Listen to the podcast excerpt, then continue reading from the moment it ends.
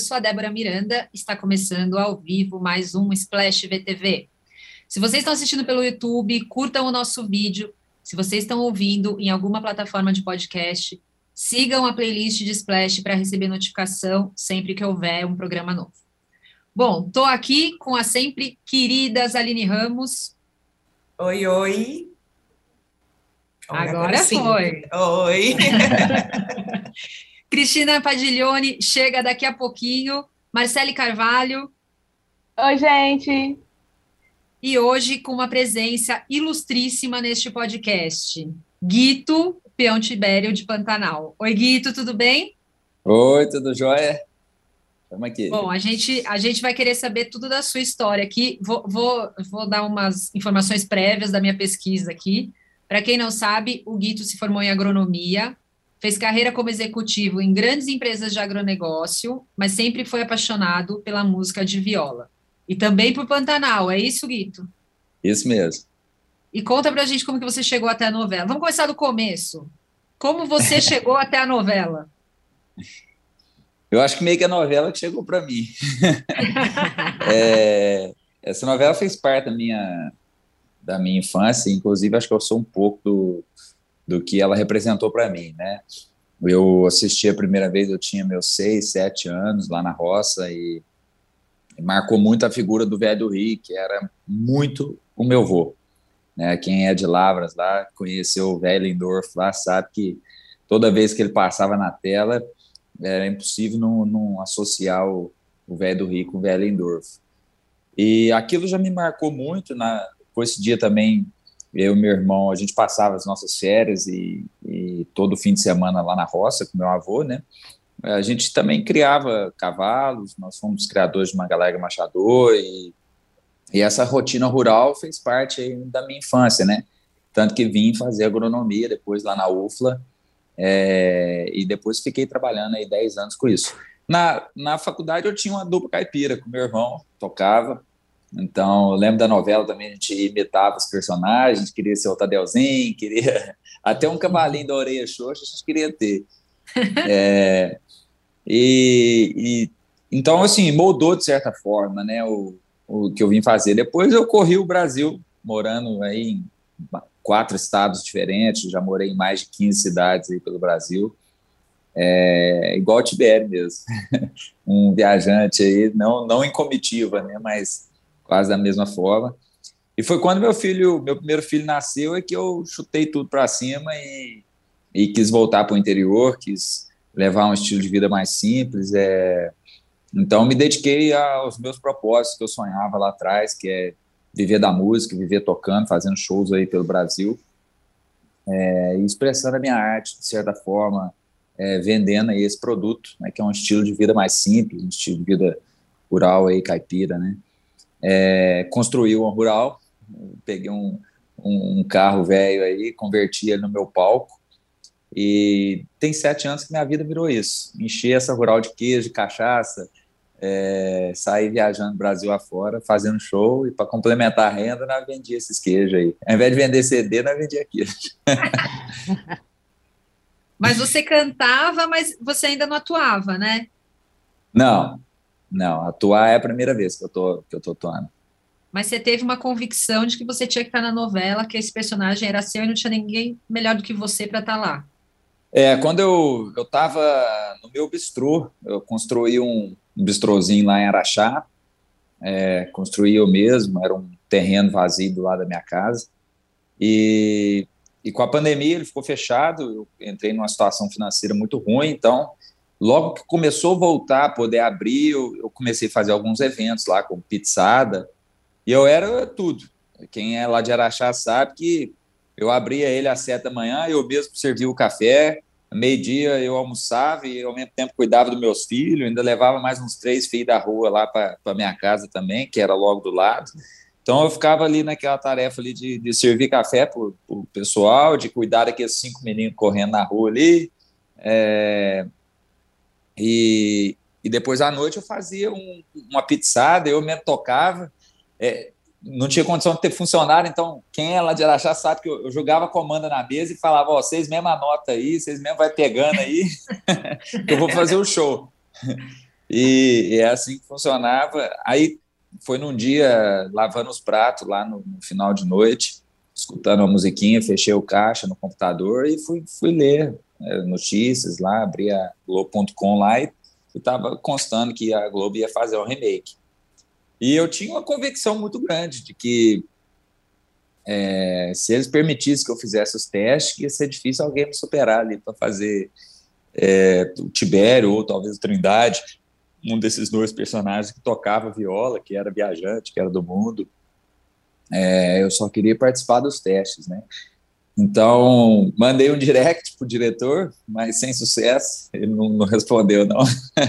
o Bruno, né, que é o autor, na verdade, Bruno Nuperi, e, e ele não respondeu, ele é bem discreto com redes sociais, então já, já até adianta, não precisa mandar, não, que não vai responder ninguém, não. Essa, é, essa estratégia não, dá, não tentem não, em casa que não vai dar certo essa estratégia. Não precisa tentar, não. E, mas aí parti para a segunda opção, que era procurar alguém do, do sei lá, como, como que funcionava esse processo, né? Como que eu podia estar enviando material, participando dos testes. Então, eu encontrei uma pesquisadora de elenco, a Priscila Lobo, e aí começou uma longa novela aí de testes, uma bateria de vídeos, é, preparação e tudo mais. Depois de seis meses, sete meses, aí vem vídeos mais intensos e Pineirão, né? Aí Pineirão. Até vir um é. dia notícia boa. Você quer falar ali? Não, é, é que eu, ele falando do processo, Guito, é do, de você de se tornar né, ator nisso. É, você até fez algumas postagens falando que não fez aula de teatro, né? Que a sua escola de teatro está sendo agora, né? Como, como que está sendo, né? Aprender na prática já com com essas grandes figuras. É. Com certeza é mais difícil do que quem já tem uma bagagem teatral. No meu caso, eu tenho só a vantagem de já ter uma bagagem do Tibério. Mas é, ninguém é capaz de deter uma pessoa com, com um propósito convicto e paciência. É, eu, como agrônomo, aprendi a mesma coisa, que tinha um professor meu que falava, ninguém é melhor para plantar do que o seu vizinho que ele está naquela terra ali há muito tempo, mesmo que ele não tenha feito faculdade nenhuma. Ele entende daquele ecossistema, ele entende do clima, ele sabe tudo daquela, daquela terra. Então, é, na agronomia a gente aprende muito a ter é, essa humildade, que a academia é um atalho, mas ela não é o, o, o principal, né?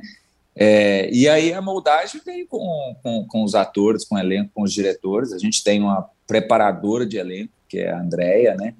E com ela que foi a academia, de fato, ali mesmo, a gente batendo texto junto, ela ensinando técnicas, questões de câmera, questões de, de, de direção, de vivência, é, de como expressar a realidade da cena, né? Porque eu me dei até com, com os burros nisso, porque o texto é o mais fácil do processo, né? É, apesar de que eu fiz muito cálculo na, na engenharia, é, decorar os textos era algo que me assustava.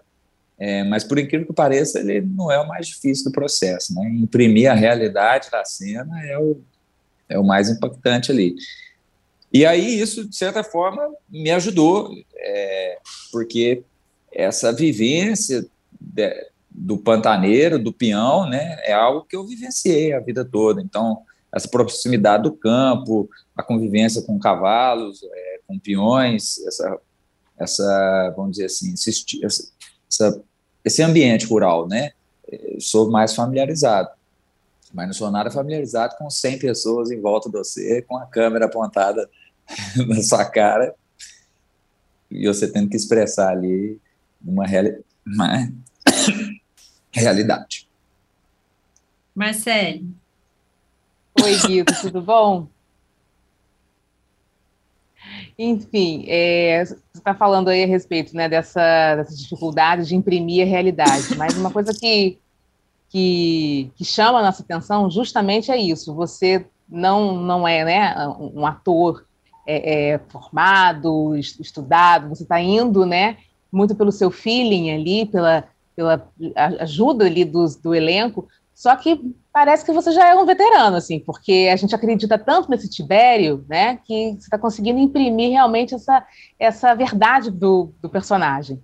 É, e eu queria saber o seguinte: se tem toda essa dificuldade ou essa facilidade com esse mundo, né, do pantaneiro, queria que você falasse um pouquinho a respeito das cenas mais mais de amor, né, que você vai ter com, com Bela Campos, que é a muda. Como é que está sendo para você isso, assim, né? Fazer esse lado romântico também do Tibério, o lado apaixonado, as cenas, né, de, de, de beijo, de abraços, enfim, com a, com a Bela, né, com a muda.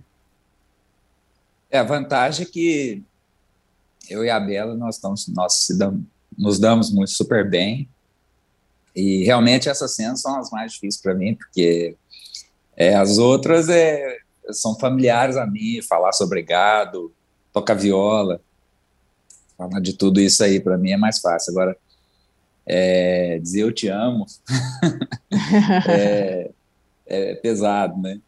E, e, é, e tem mais, muito mais do que dizer, né?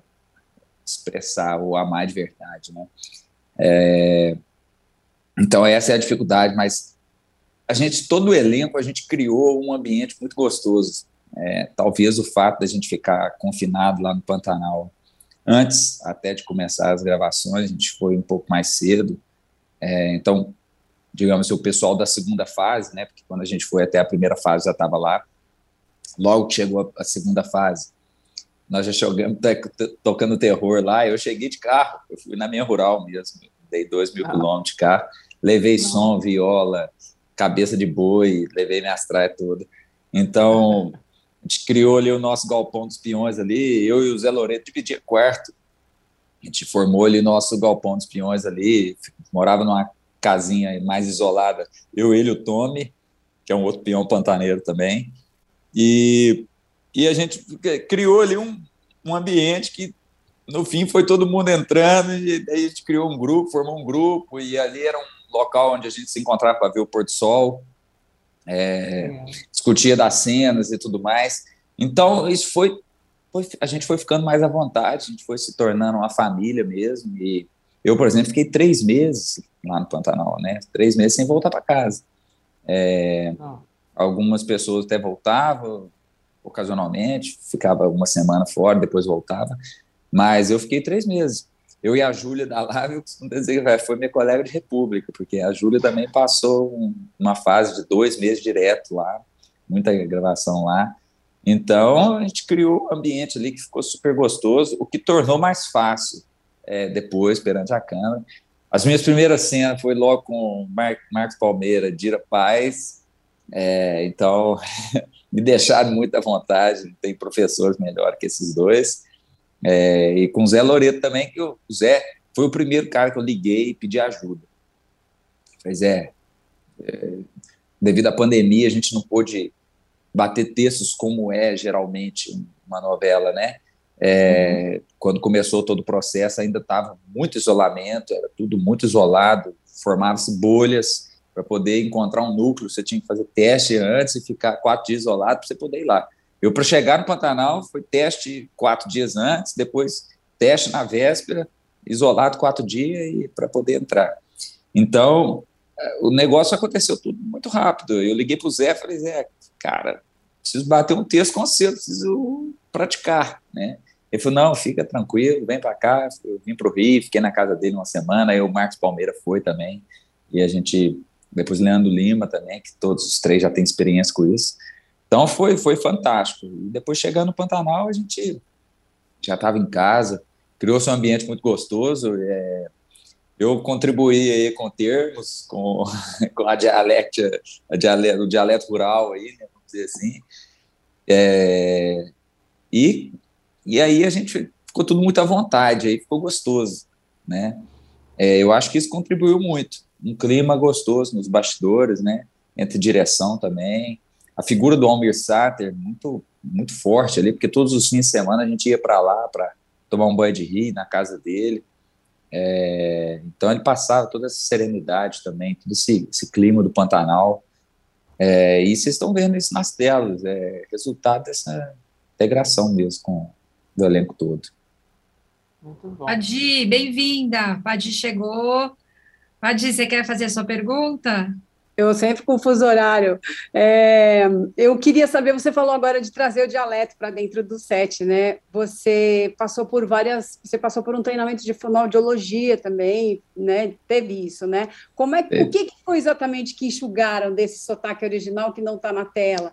Porque para mim é absolutamente convincente, presente. Eu estou nesse eixo sul maravilha de, né, Sudeste, tal, e você escuta um acento parecido com o mineiro, já te dá uma sensação de mato, de, de natureza. Eu queria saber o que, que, enxug... o que, que pediram para você enxugar, o que estava de mais, o que estava de menos. É... E, e, queria saber também outras coisas que você levou para o set, assim, que você vira uma espécie de consultor ali, como é o caso do Almir também, né? Uhum. É, eu enxuguei as mineirices. Uai, é, essas coisas de, de assim, o, a mineirice eu, eu busco enxugar mais. Porque o Tibério, apesar de, de não ser necessariamente um sul-mato-grossense, ele é um cara que veio da estrada, ele tem uma bagagem de, de viagem grande. É, ele ali aquela região, Mato Grosso do Sul, todo o oeste em si, é uma colonização muito forte do sul, né? O sul tem um peso grande aí nessa expansão agrária brasileira, vamos dizer assim. Então, você vê que a própria Juma Marruá é norte do Paraná, né? O Sarandi, ali, região norte do Paraná. Então, assim, esse oeste paulista, só, na hora que a gente chega para o campo rural, bate muito, é tudo muito parecido, muitas coisas, é, os, principalmente nem tanto a dialeto, mas o tempo, né, falas mais pausadas. Eles me pediram para acelerar, o Tibério é mais acelerado que eu, né, é, devido à questão da, da televisão, né, as pausas é, num diálogo meu normal, e muitas vezes eu seria teria uma pausa maior. O Tibério nessa nesse treinamento eles me pediram para acelerar um pouco mais, para dar mais dinâmica mesmo às cenas. Mas ainda assim eu atraso muito eles ainda. e então foi muito em cima disso, tirar um pouco a mineirês, o mineirês e, e acelerar um pouco mais, né? E aí a gente fica jogando. Aí, claro, depende muito da cena, do que, que a cena pede, a gente pode, pode dar as pausas nossas, né? É, em outras precisa ser um pouco mais dinâmica mesmo. E talvez como, eu não digo que eu fui consultor, não, porque é uma troca, né? Mas é, eles me pedem, sim, algumas, algumas vezes a gente precisa é, substituir uma palavra ou outra, ou criar uma palavra ou outra para Pra... O texto está muito pronto. Bruno, Bruno tá, tá, não tem nem o que dizer. É, o texto está tá tudo muito pronto, mas às vezes algumas coisas mudam de set. Nós estamos falando de muita gravação externa, né? Então o sol muda, a chuva entra, a ventania. Então, às vezes, alguma coisa pode encaixar. Às vezes, uma cena que, que era fim de tarde tem que passar para de manhã. Então, e a gente troca muito figurinha em cima disso aí. Eu e o, Irandir fala bastante. Primeira vez que eu conheci o Irandir foi lá no, no Projac, estava eu e o Gabriel Sato. E o Gabriel que me falou dele, falou assim, não, assim rapaz, nós vamos contar essa com o Irandir, o Irandir tá chegando aí. Eu já bati um Google correndo o nome dele lá, eu vi que ele era o cara dos prêmios. Falei assim, na hora que eu cumprimentei ele, eu já falei assim, eu tô colado no seu, você é o cara dos prêmios. Você falar, nós estamos fazendo. Ele deu uma risada. E a gente troca muita figurinha. É, de fato. Você, você parou sua vida para fazer a novela, né? É, como é que como é que era esse contraste da atividade de a sua rotina de um ano atrás para agora, assim? Eu imagino que tudo mudou, assim. Você parou, congelou, botou tudo na gaveta e falou: vou gravar novela agora. É, tudo mudou. Eu já vinha preparando minha vida para essa vida estradeira mesmo, né? Então, construí um NEM bonito lá na minha cidade, um NEM que é, fosse suprir a mamãe e os filhotes com tudo que ela precisava.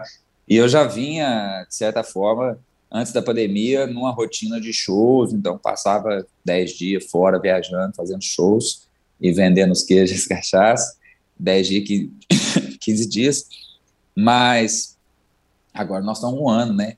Um ano fora, eu consigo fazer algumas visitas esporádicas lá, mas é, graças também ao que foi construído lá é que eu consigo ter essa. Mas mudou tudo completamente. Estou carioca, estou surfando, enjoado até.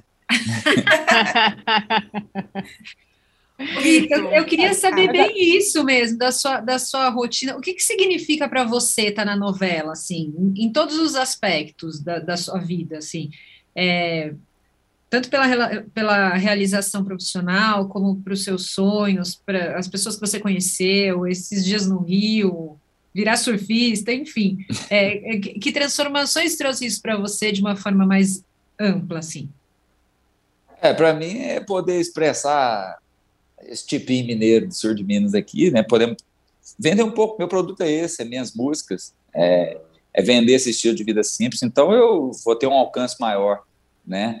É, mas a minha maior preocupação, de fato, foi fazer a novela bonita, fazer um excelente Tibério, fazer o melhor Tibério possível para a novela ficar bonita. Todos nós, atores, estamos dando assim. A gente está muito tranquilo que nós estamos dando o máximo de nós. Então, assim, a gente está tá se empenhando de uma forma, é, conversando com os outros. Eu sou suspeito que eu nunca fiz outra novela nem nada, mas é, quando eu falo com Dira, quando eu falo com Camila, Juliana Paz, eles me dizem que, que assim, a energia está muito boa, que tá, é, foi criada uma energia muito boa para essa novela. Então, está refletindo nas telas.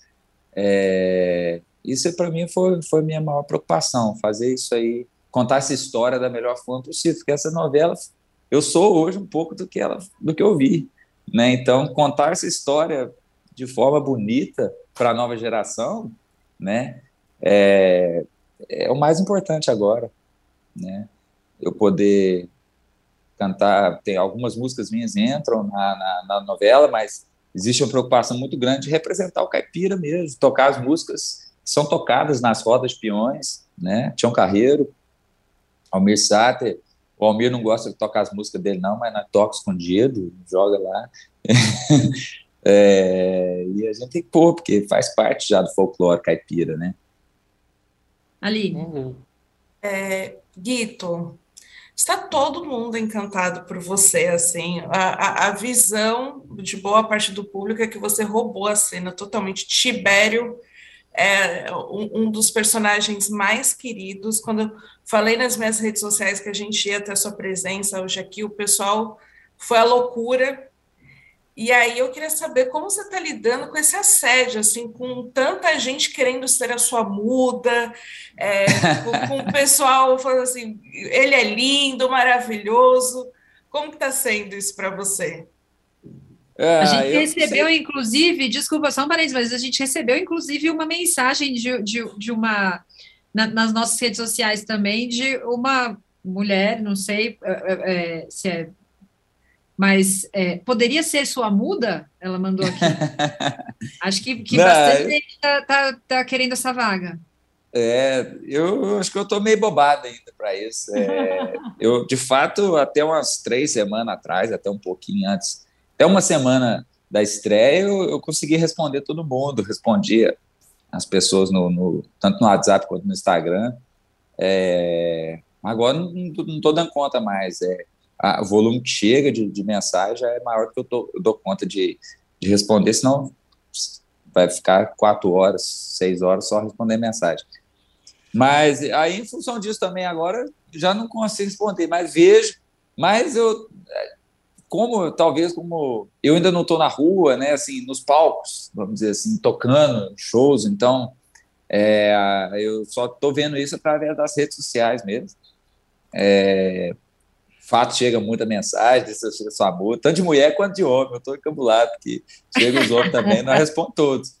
É, e fala, deixa eu ser sua muda, e eu falei, ah, Belinho, eu falo, beijo com a Belinho, falei, Belinho, Belinho, a concorrência está grande.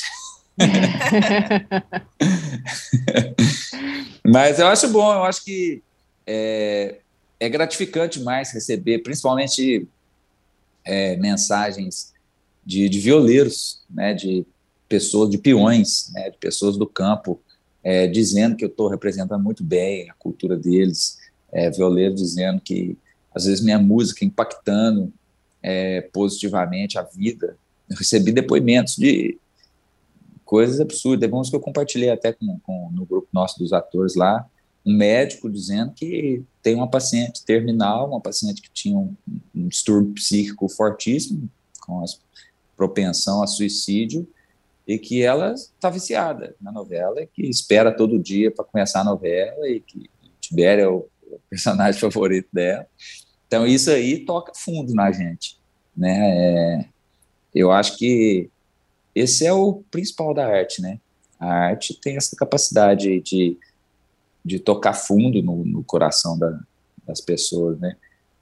É, eu disse isso para para Juliana Paz na, na, ocasião do aniversário dela. É, é, muito, muita gente cria arte para para vender ao mercado, né?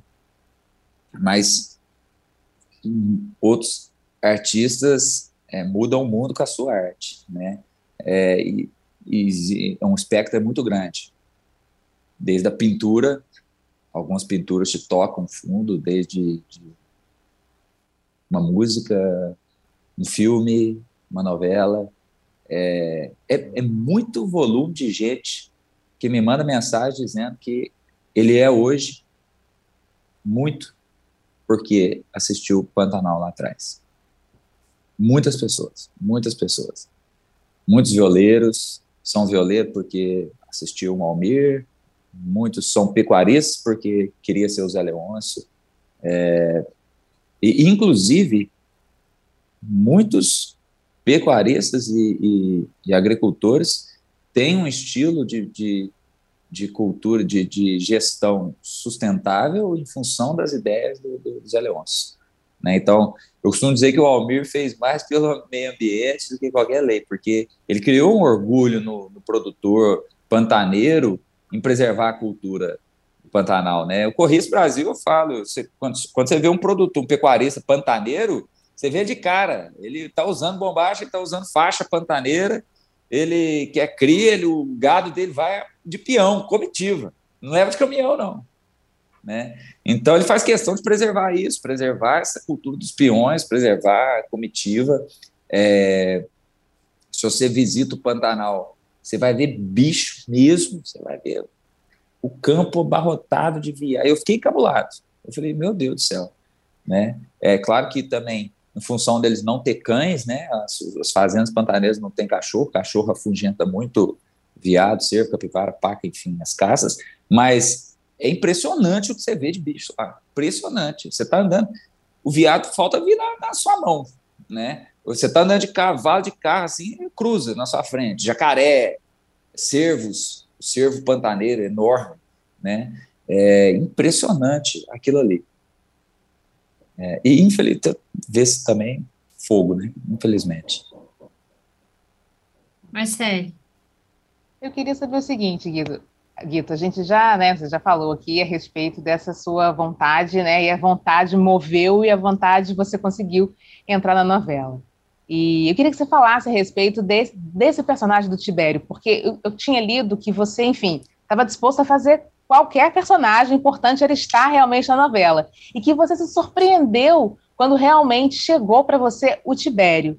Então, eu queria saber é, é, de você como é que está sendo fazer esse personagem especificamente, um personagem, enfim, que você, é, como falou aí, né, adorava, né, quando, quando criança, e se você já teve algum contato com o Sérgio Reis, se ele já, enfim, falou com você, o que, que ele falou com você a respeito, de, a respeito do Tibério, né, estar nas suas mãos. Queria que você falasse um pouquinho sobre isso. É, caiu o Tibério no meu colo, foi uma grande surpresa. Eu, quando procurei eles, eu pensava em fazer uma ponta, uma participação, tocar uma roda de viola lá. É, e quando a Rô me ligou, mandou a diretora, falou assim: ó, nós queremos ser para Tibéria, um ano você vai ter que mudar para o Pantanal e. né? Personagem grande. Para mim foi alegria imensa, mas ao mesmo tempo aumentou o peso. Né? Então, falei, nossa! e eu, de cara, como eu já assisti muito a novela, é, eu, eu quis me desvencilhar um pouco do Sérgio Reis, né? O Sérgio tem a história dele, tem a história dele na música. É, eu não, por incrível que pareça, eu não sou um, um grande escutador de músicas, não. Eu, tenho, eu escutei muito pouco música na minha infância, minha juventude e tudo. Mas o Sérgio fez parte, sim, desse espectro, junto com o Almir, com o Renato Teixeira, com o Tião Carreiro, com essa turma toda. Ele tem o seu espaço na música caipira, né? Mas na universidade eu tipo band de rock também. Então, é, eu tenho muito do rock nacional, me espelho muito também em Dave Metals Band, algumas bandas é, de fora. E eu tenho um primo, como eu morei na Europa também, é, minhas, meus últimos anos musicais foi compondo até em inglês, com um primo dinamarquês que eu tenho, as parcerias musicais que eu tenho muito com ele, voltado para o lado folk aí, né? E, mas eu quis desvencilhar um pouco do, do, do Sérgio, eu não quis ver de novo a novela, é, quis levar um Tibério mais meu, da minha bagagem mesmo, de, de, de agrônomo, de, enfim, administrador de fazenda, é, para não ficar parecido. É um remake, então, assim, a história, quem viu vai ver basicamente a mesma história, mas a, a intensidade das coisas pode mudar, né? Então, esse Tibério, o triângulo amoroso aí com a Buda e com o Levi, é, pode ganhar uma intensificação maior, né, é, do que foi. É, isso muda, muda muito no, nesse triângulo aí, né? É, então, assim, tem novidades boas para vir. Talvez não tão boa para o Tibete, mas, mas novidades boas para vir nesse quesito de, de intensidade, né? A Bela também traz um, novo, uma nova intensidade para a muda, né? É, a Bela é, é, ela é de um gênio forte, então ela é uma pessoa de um olhar do visual, de uma presença muito forte, né? É, Leandro nem se fala, né? O Zouco é o homem mais bonito que eu já vi de perto. E, então, assim, tudo isso aí intensifica muito é, esse triângulo aí. Nós estamos, nós, o Bruno, o Bruno tá, tá tra, trabalhando forte nesse núcleo aí. Vem Bom, aí. Hã? Vem aí, então. Gostei é. desse spoiler, não spoiler. É. é. Só cutucando, né? Jogando pimenta no é, temperando. Só soltando uma, umas dicasinhas, assim, discretas, né? Isso é bom, isso é bom. Bom, gente, o nosso tempo está acabando, que o Guito tem que gravar. Eu vou deixar, Padi, faz a última aí, encerra você. O que, que você quer saber? Guito, eu queria saber se você já está conseguindo ser mais bem remunerado do que antes, se a novela está trazendo prejuízo ou lucro para você, se você já está sendo procurado também por marcas para fazer publicidade, como é que está esse novo momento de fama nacional? É, no bolso mesmo, né? Se está se, se, se tá funcionando também, além da, da fama, está funcionando no bolso. Eu acho que vai ser mais depois um pouco, né? Na hora que puder abrir a agenda de shows, né? Hoje eu não, não consigo abrir minha agenda de shows ainda, é, o volume de gravações é muito grande, até setembro, outubro, eu estou exclusivamente com, com a novela, né? É, melhorou demais com relação à venda de queijo que vinha fraca por causa da pandemia. É, os shows também haviam sido todos cancelados em função da pandemia. Então, com certeza foi um foi desafogado, deu para pagar aí os agiotas que eu estava devendo. E agora as marcas, sim, tem muita, muita marca procurando, mas é, minha agência, eu até estou com uma, uma, agente, né, para me ajudar em tudo isso aí, mas ela mais me xinga do que porque eu só corto. É, eu vim do mercado corporativo e eu era exatamente do marketing, então eu ando uma raiva danada desse, desse marketing que anda vendendo os produtos, nossa, é ruim demais, os produtos brasileiros, nossa senhora. Então, eu estou comprando, eu, eu, ando negando coisa demais, estou mais negando que aceitando. Eu falo, ah, não, isso aí não tem, não tem jeito de fazer, não. E, então, mas eu acho que daqui a pouco a gente casa aí com, com, com algo. Tem muito, muito produtor. Eu, a, minha loja que eu tinha em paralelo com, com, com a música era exatamente fomentar é, aqueles produtores pequenos que faz questão de assinar o seu produto, né? Então, nós temos azeites mineiros ganhando prêmio mundo afora, nós temos vinhos mineiros e paulistas aqui do Sudeste e gaúchos também do Sul também ganhando prêmio mundo afora, né? Os queijos canastra, eu sou até suspeito para falar. Então, assim, tudo isso aí é coisas que eles não vão, eles não têm nem como né, remunerar para falar deles. Mas essas grandes marcas fica eu falo assim, não, na hora que você melhorar seu produto, aí a gente pensa. Muito bom, muito bom. Muito bom. Bom, Guito, acho que era isso. Muito obrigada. Vou, vou te liberar aí para você, né? Não, não, quero eu tomar bronca também aqui de ninguém. Então, é, muito obrigado por ter aceitado o nosso convite. Muito obrigado por ter topado conversar com a gente. A gente agradece muito. E só reforçar que aqui somos todas fanáticas por Pantanal. A gente, a, a, a gente, a, a Marcele até já chorou aqui falando da novela porque a gente ama a primeira versão e essa também, a gente é muito fã, então parabéns e de novo obrigada. Eu que agradeço, muito obrigado pelo espaço aí, espero ter respondido bem as perguntas aí para vocês. Foi Respondeu. ótimo.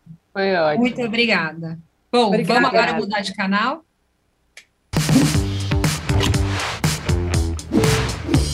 A gente já conversou com os arrependidos.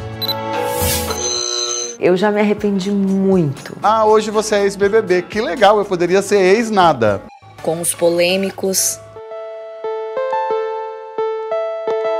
Eu nunca fui a uma delegacia. Eu ser preso por causa de uma brincadeira. Olha, Boninho, tá acontecendo um crime lá. Pior dia da minha vida. E em janeiro de 2022, chegou a vez deles. Tudo que é o primeiro é diferente, né? Começa por aí. Assim, não era uma coisa famosa esse tipo de programa no Brasil. A gente brinca que era a era da inocência, a gente não tinha noção. Que não é que nem agora todo mundo sabe que é um reality show, né? O maior apelo para mim é a baixaria, o barraco, o abismo. Nada mais brasileiro do que escutar a conversa de vizinho. A história começa Realities, o Brasil na TV. Um documentário em três episódios que já está disponível para você aqui no UOL.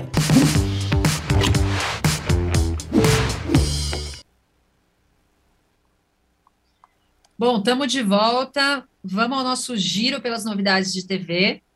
Ontem aconteceu a estreia do Power Couple na Record. Vou começar com a Aline já. Aline, Oi. como foi esse primeiro episódio? Foi incrível. O que podemos só dizer? Foi incrível, eu amei. Eu amei, assim. É, acho que foi uma das melhores estreias do Power Couple. O elenco, ele é um elenco forte, né? De pessoas que a gente já vê que que tem uma personalidade que, que, que, que, exacerba tudo, né? Que são pessoas assim demais, que brigam, que falam, que são muito ativas e, e é essencial, que querem muito aparecer. Eu acho que isso é, é, conta muito no, nos realities da Record. As pessoas querem muito chamar atenção para si.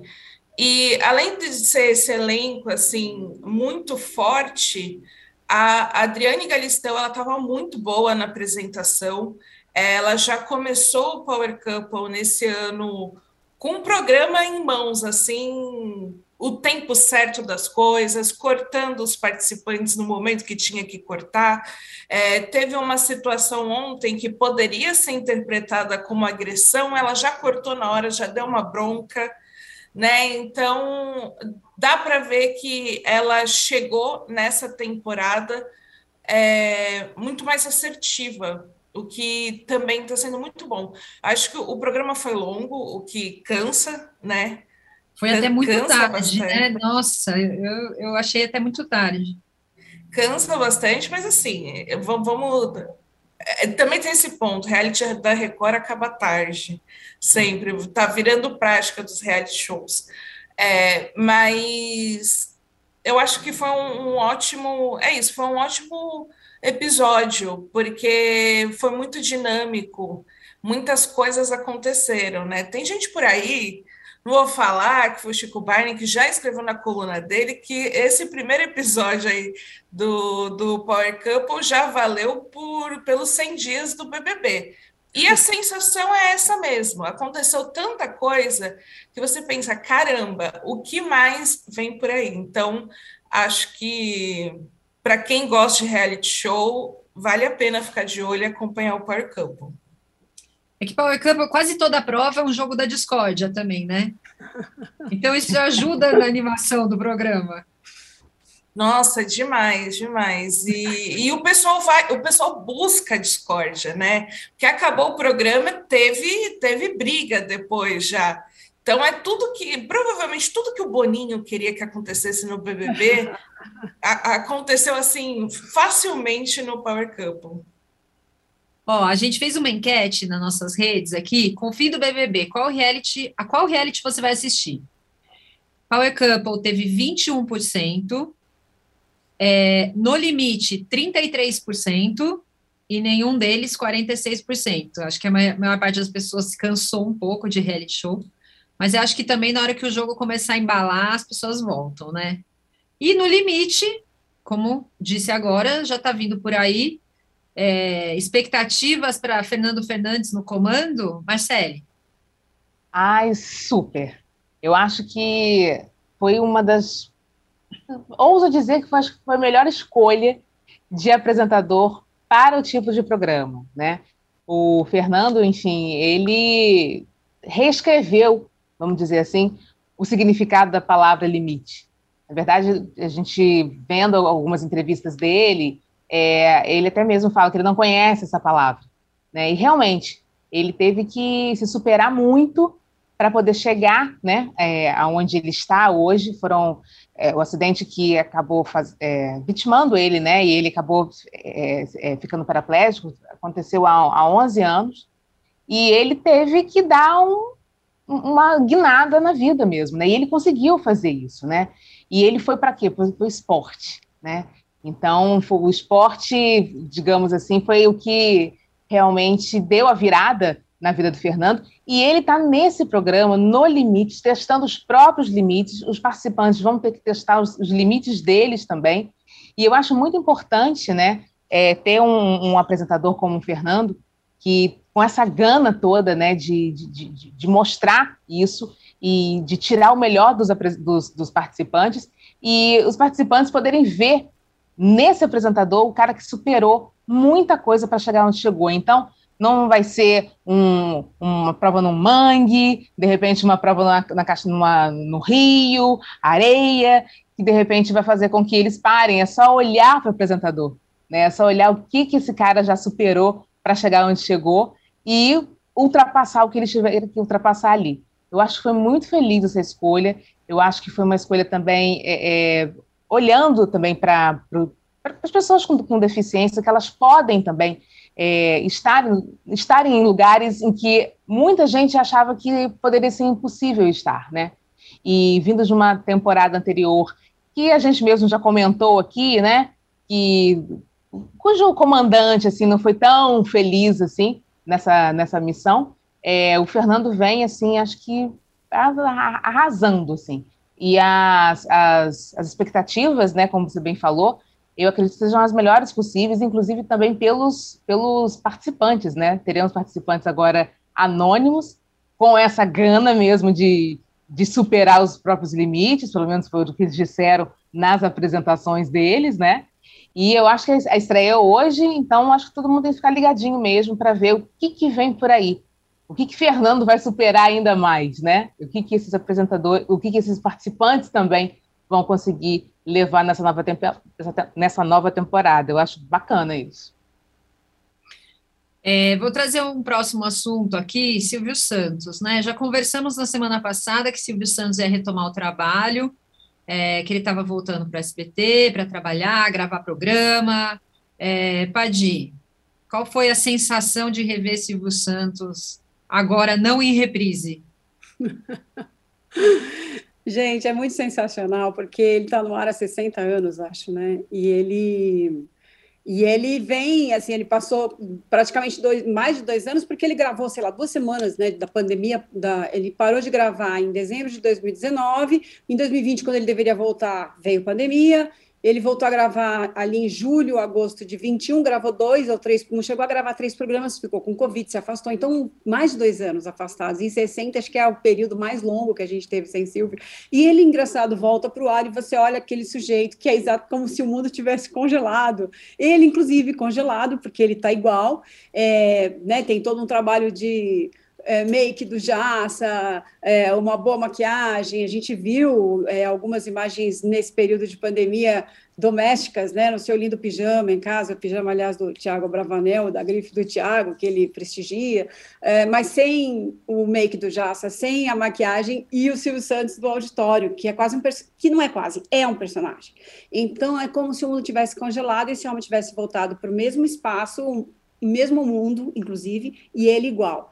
E agora também, assim, com, com essa prerrogativa de os assistentes de palco, Liminha e Rock, ficarem soprando para ele, porque ele, o que ele tem que dizer. Ele chegou sem saber direito qual era a brincadeira de uma, uh, uma gincana que o programa pede para as pessoas mandarem uh, imagens, vídeos com pessoas famosas de alguma situação inusitada.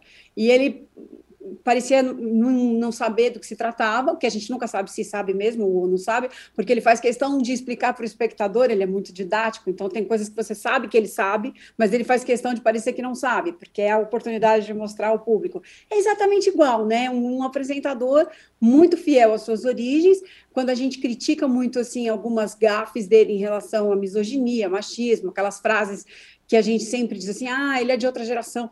É, isso existe, esse é o lado muito ruim, mas é como se ele tivesse congelado no tempo, assim, é muito fiel ao que ele sempre foi e continua ali como esse personagem imutável, né? É, eu acho que um personagem de animação, de, de de produção animada, né, um desenho animado, é, um Tom Jerry, um Pica-Pau, muda mais que o Silvio Santos, né, porque ele, ele é aquele cara exatamente igual ele sempre foi.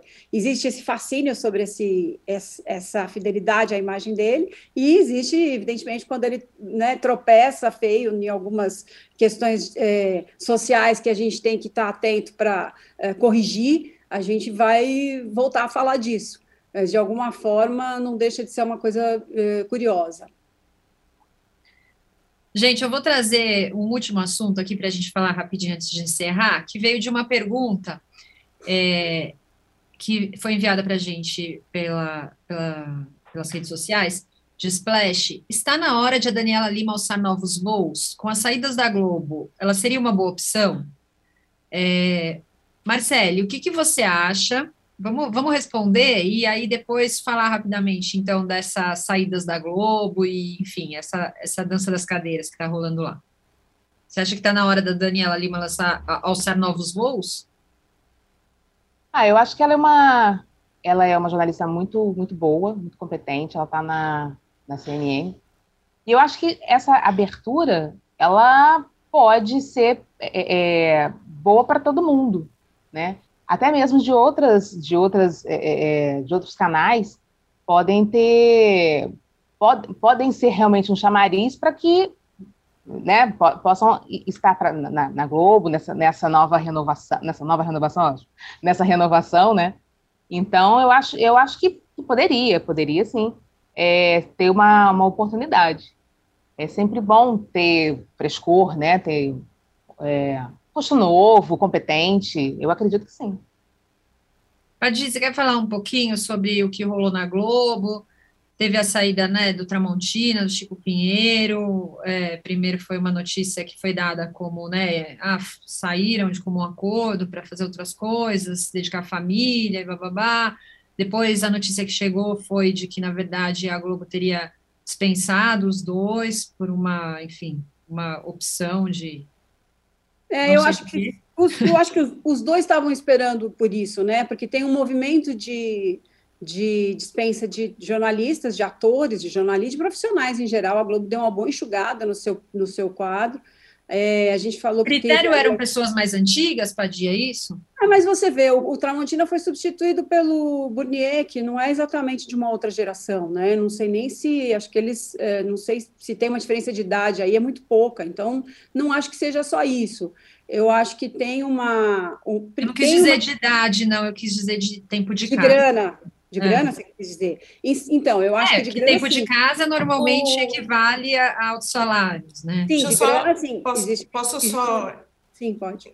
É, não, é que o Fefito deu na coluna dele que dentro, dentro os motivos que estão por trás é, tá corte de salário, é, maior diversidade nas equipes e renovação do, quadro. Pois é, mas nesses dois casos especificamente não tem nenhuma renovação. A Ana Paula Araújo vai ficar sozinha no Bom Dia Brasil, que é uma economia, claramente, você tem um âncora menos ali.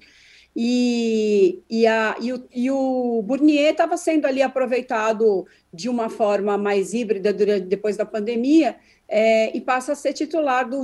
Quer dizer, não existiu nenhuma contratação nova. É, eu acho que no caso do Ed Casa, que entrou a Maria Beltrão, que também foi uma troca de Globo News para lá, é, e, e, eles já conseguiram abraçar outros nomes ali, é, titulares do elenco, pode ter sido uma renovação. Cissa Guimarães saiu, o Zeca saiu faz tempo, então esse programa estava ali naquela coisa ter um elenco meio rotativo ali, aí colocaram novos nomes ali, muito bem. O Manuel Soares, que está com a Patrícia Poeta, é uma, um nome relativamente novo, sim, isso representa uma diversidade, mas é assim, muito pouquinho, né? Tipo, em cinco, seis nomes você encontra um que representa essa diversidade. Então, eles têm um discurso muito forte para a diversidade, melhor do que os outros canais, mas é, está sendo tratado de uma maneira ainda, na minha opinião, devagarinho. É, e, e, eu acho que tem, sobretudo, um enxugamento de salário, sim. É, eu acho que isso pesa bastante. É, o, no caso do Chico do Tramontina, eu acho que é uma questão de reduzir salário mesmo, de reduzir o montante do que está se gastando e eles dispensaram, por exemplo, é, o Robson Serântula, que não é um cara de vídeo, mas que trouxe muito furo para a Globo e está sendo bem aproveitado no SBT que é um cara de bastidores, que ninguém presta atenção, mas, sabe, assim, é, é, é, nesse ponto eu acho que a Globo perde, né? Tem algumas figuras ali que estão sendo dispensadas, não sei se por uma questão de grana ou não, como se todo mundo pudesse ser substituível. Um cara que fica, sei lá, 30 anos trabalhando em reportagem investigativa, você não substitui de um dia para o outro. E eu não sei se tem gente ali com com essa capacidade de abastecer esse volume de, de noticiários que eles têm, a ponto de eles dispensarem tanta gente. O Alberto Gaspar está na cultura também, eu não lembro se foi anunciado que foi de comum acordo, mas quem anunciou de comum acordo vai para casa, vai se aposentar. Então, esses, essas pessoas que estão indo para outros canais não são, são uma iniciativa exatamente da Globo, bem recebidas por quem está saindo, porque, ok, só tenho a agradecer a casa, foi bom enquanto durou, babá, mas não necessariamente estão se aposentando. Alguns sim, outros não. E acho que, sobre, primeiro, tem a questão financeira, existe uma tentativa de, é, de pluralizar e renovar elenco, mas eu acho que o financeiro pesa mais ainda. Aline, eu só queria ouvir você um pouquinho sobre essas mudanças no, no entretenimento que a Paty falou, da Maria Beltrão, Andréa, Andréa Sadi, Fátima, enfim, toda essa, essa, essa mudança que eles fizeram ali entre as apresentadoras. Você está vendo com bons olhos? É, eu vejo com bons olhos, porque assim a gente precisa é, de mais apresentadoras em programas de entretenimento que não sejam os programas da manhã, né? Conhecidos como os programas focados em mulher, em feminino, dona de casa, feminino. é o feminino. A gente precisa de mais mulheres indo para outros programas de entretenimento. Então, acho que a Fátima né, passar para o The Voice é um, um ganho muito grande. É, acho que nesse sentido é, é como se fosse uma formação de novas apresentadoras para poder circular mais dentro dos formatos da Globo e também, te, também testar mais, né? A gente não vai conseguir mudar se as coisas continuarem as mesmas. Então, eu acho que é um, uma ótima iniciativa é, e torcendo muito para que dê certo, né? Porque é isso, uma vai na frente e vai puxando as outras. Concordo muito, só lembrando que a Fernanda Gentil está sem posto, né? Também é um nome que tinha que ser, que começou a ser treinado e agora está engavetado, assim, precisa colocar essa menina na tela, que eu acho que funciona bem também. Essa Mas também daí, acho louvável. Essa daí deve ter conquistado inimigos da Globo. Hum. Né? Talvez só, os projetos. Só, só pode. Projetos não foram dela, né? Ela é, talvez os, exatamente, talvez os projetos que colocaram, né? É. A, a Fernanda não, não couberam ali para o estilo dela, não sei. É, acho que a Aline quis dizer isso, que jogaram ela em várias frias, né? Porque não é possível, porque assim, alguém, alguém não gostava dela ali, porque aqueles no esporte, né? É, pois é. No esporte ela sempre foi muito bem, né? Uhum. Então. Bom, gente, nosso tempo está acabando, já vamos para os nossos tra tradicionais melhores e piores da semana. Vamos começar pelos melhores? Ali.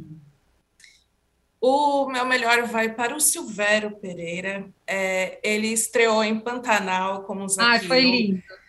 E foi lindo, e é muito legal porque o personagem dele é um personagem gay, que sofreu muito bullying e homofobia na primeira versão de Pantanal, e ele já entra falando que, que esse personagem seja diferente. Então, é, é, eu acho que é um ótimo ator que vai conseguir imprimir muito bem essa mudança, né? para esse personagem. Então, já foi uma, uma entrada assim triunfal, porque foi divertido, é, e aí, além disso, que foi no sábado, né? E além disso, logo depois ele participou do Altas Horas, né? Mostraram Altas Horas que ele participou, e teve um momento muito emocionante, assim, que acho que é uma das coisas mais bonitas mesmo que aconteceram na televisão na última semana, que ele cantou Sujeito de Sorte em homenagem à, à, à morte de cinco anos do Belchior, e o melhor é que, assim, foi lindo, foi perfeito, deixou todo mundo que estava ali assistindo de boca aberta. E aí também o, o, que ele falou, que ele também dedicou aos pais dele, contou um pouco da história dele, foi um momento assim, perfeito. Então, Silvério Pereira, no sábado, brilhou na, na televisão, foi, foi o melhor para mim. Adi, Cara, não tenho como fugir disso, porque foi realmente emocionante, né? O, o a, entrada, a, chegada dele à novela e o Altas Horas é um momento realmente para congelar, assim. E ele conta que ele é filho de pedreiro e de lavadeira, é, faz essa homenagem, ele mesmo dá, embarga um pouquinho a voz, né? Ele se emociona, as pessoas e, e uma energia, uma coisa assim, sabe quando você está de repente o programa, uh, né? Foi, foi muito lindo mesmo, muito lindo, muitos aplausos ao Silvério e acho que o personagem vai arrasar mais ainda. Marcelo.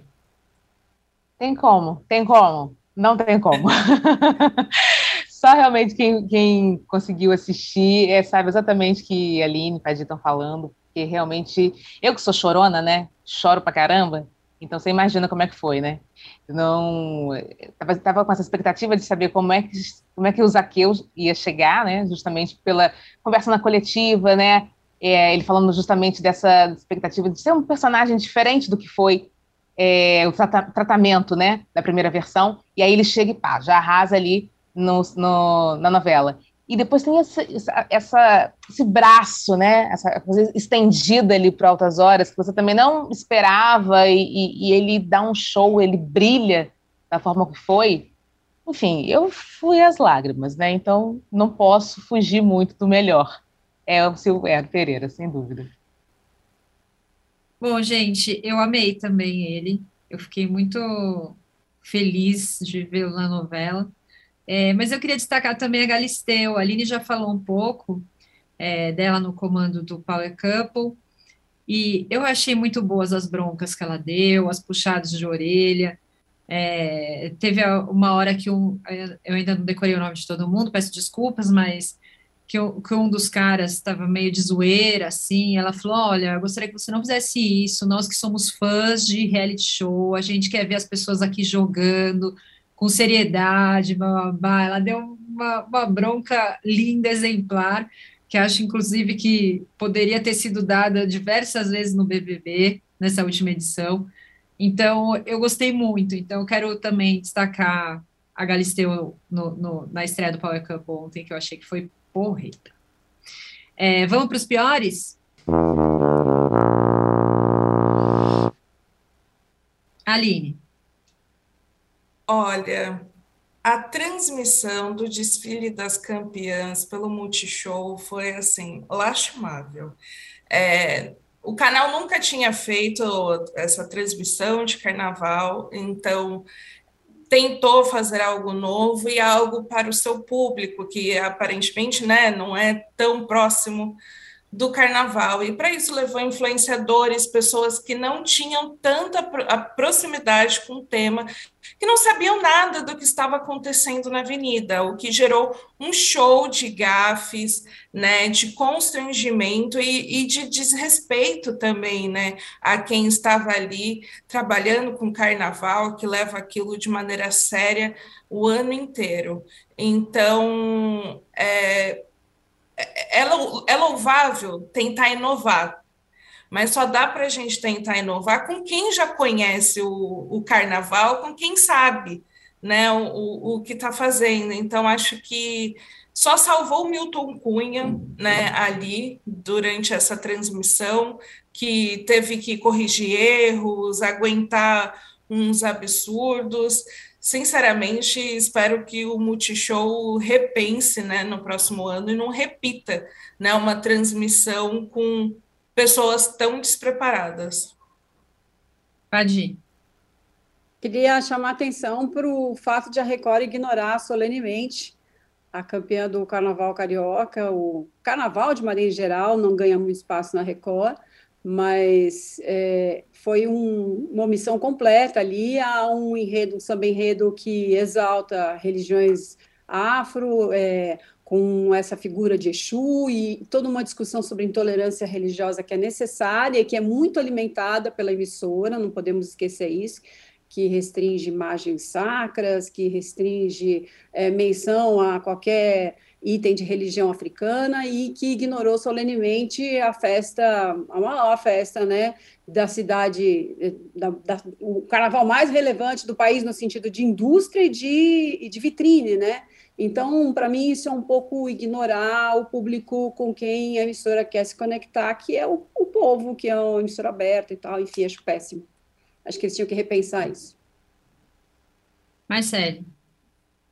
Eu não gostei muito da estreia de Túnel do Amor, vou ser sincera, assim. Eu assisti uh, os primeiros episódios, assim, eu achei todo mundo muito, um elenco muito forçado, é, um elenco que tá, está fazendo, assim, não, não, não me pareceu verdadeiro nada que eles fizeram ali, achei tudo muito precipitado, é, o Mion tá ótimo, como sempre, muito bom. É, até ele mesmo, né, ficou meio surpreso com a rapidez das coisas, mas não é nem por conta da rapidez das situações, não. É, eu achei o elenco mesmo muito, muito forçado, assim, não, não, vejo uma, uma verdade ali, é, mesmo que seja efêmera ali em termos de sentimento, mas eu não, não, não me passou é, é verdade e eu não, não, não, não me divertiu. A verdade é essa eu não, não, não, não fiquei ali animada para ver os outros episódios, outros e outros. Então eu vou para Túnel do Amor. Eu acho que é um, um, um, reality que poderia ser bem, bem melhor se tivesse um elenco é, mais, mais interessante. E, e Mion sempre maravilhoso. Então, Alice, para mim, só se salva realmente Mion. E o resto. Bom, gente, eu vou, eu vou de Power Couple também no meu pior. Assim, é, é eu tenho uma questão com algumas seleções de elenco que entram nesses reality shows, especialmente quando há pessoas que têm já acusações e casos muitas vezes comprovados de violência, de violência contra a mulher. Eu acho que é, não dá para ficar dando espaço para isso mais. A gente é, acaba naturalizando esse tipo de coisa, são casos graves. Então, acho que precisava ter um olhar um pouco mais seletivo e um pouco mais carinhoso para essas questões, que são questões muito importantes e que tem pessoas que não precisam estar na TV aberta, falando o que elas acham, o que elas pensam, se comportando daquele jeito, enfim, é, que a gente já sabe que são pessoas violentas, pessoas que foram é, já acusadas ou mesmo comprovado que tiveram casos de violência doméstica. Então, é, eu quero deixar aqui esse posicionamento, porque eu acho que é uma coisa grave e que os reality shows, de forma geral, têm, têm repetido isso, essa seleção, é, e, enfim, para mim é lamentável. Bom, gente, acho que é isso. Chegamos ao fim do programa de hoje. Alguém quer fazer mais alguma observação, alguma ressalva? Não? Então, ótimo. Então, nos vemos de novo semana que vem. Beijos a todos. Tchau. Tchauzinho. Beijo. Tchau.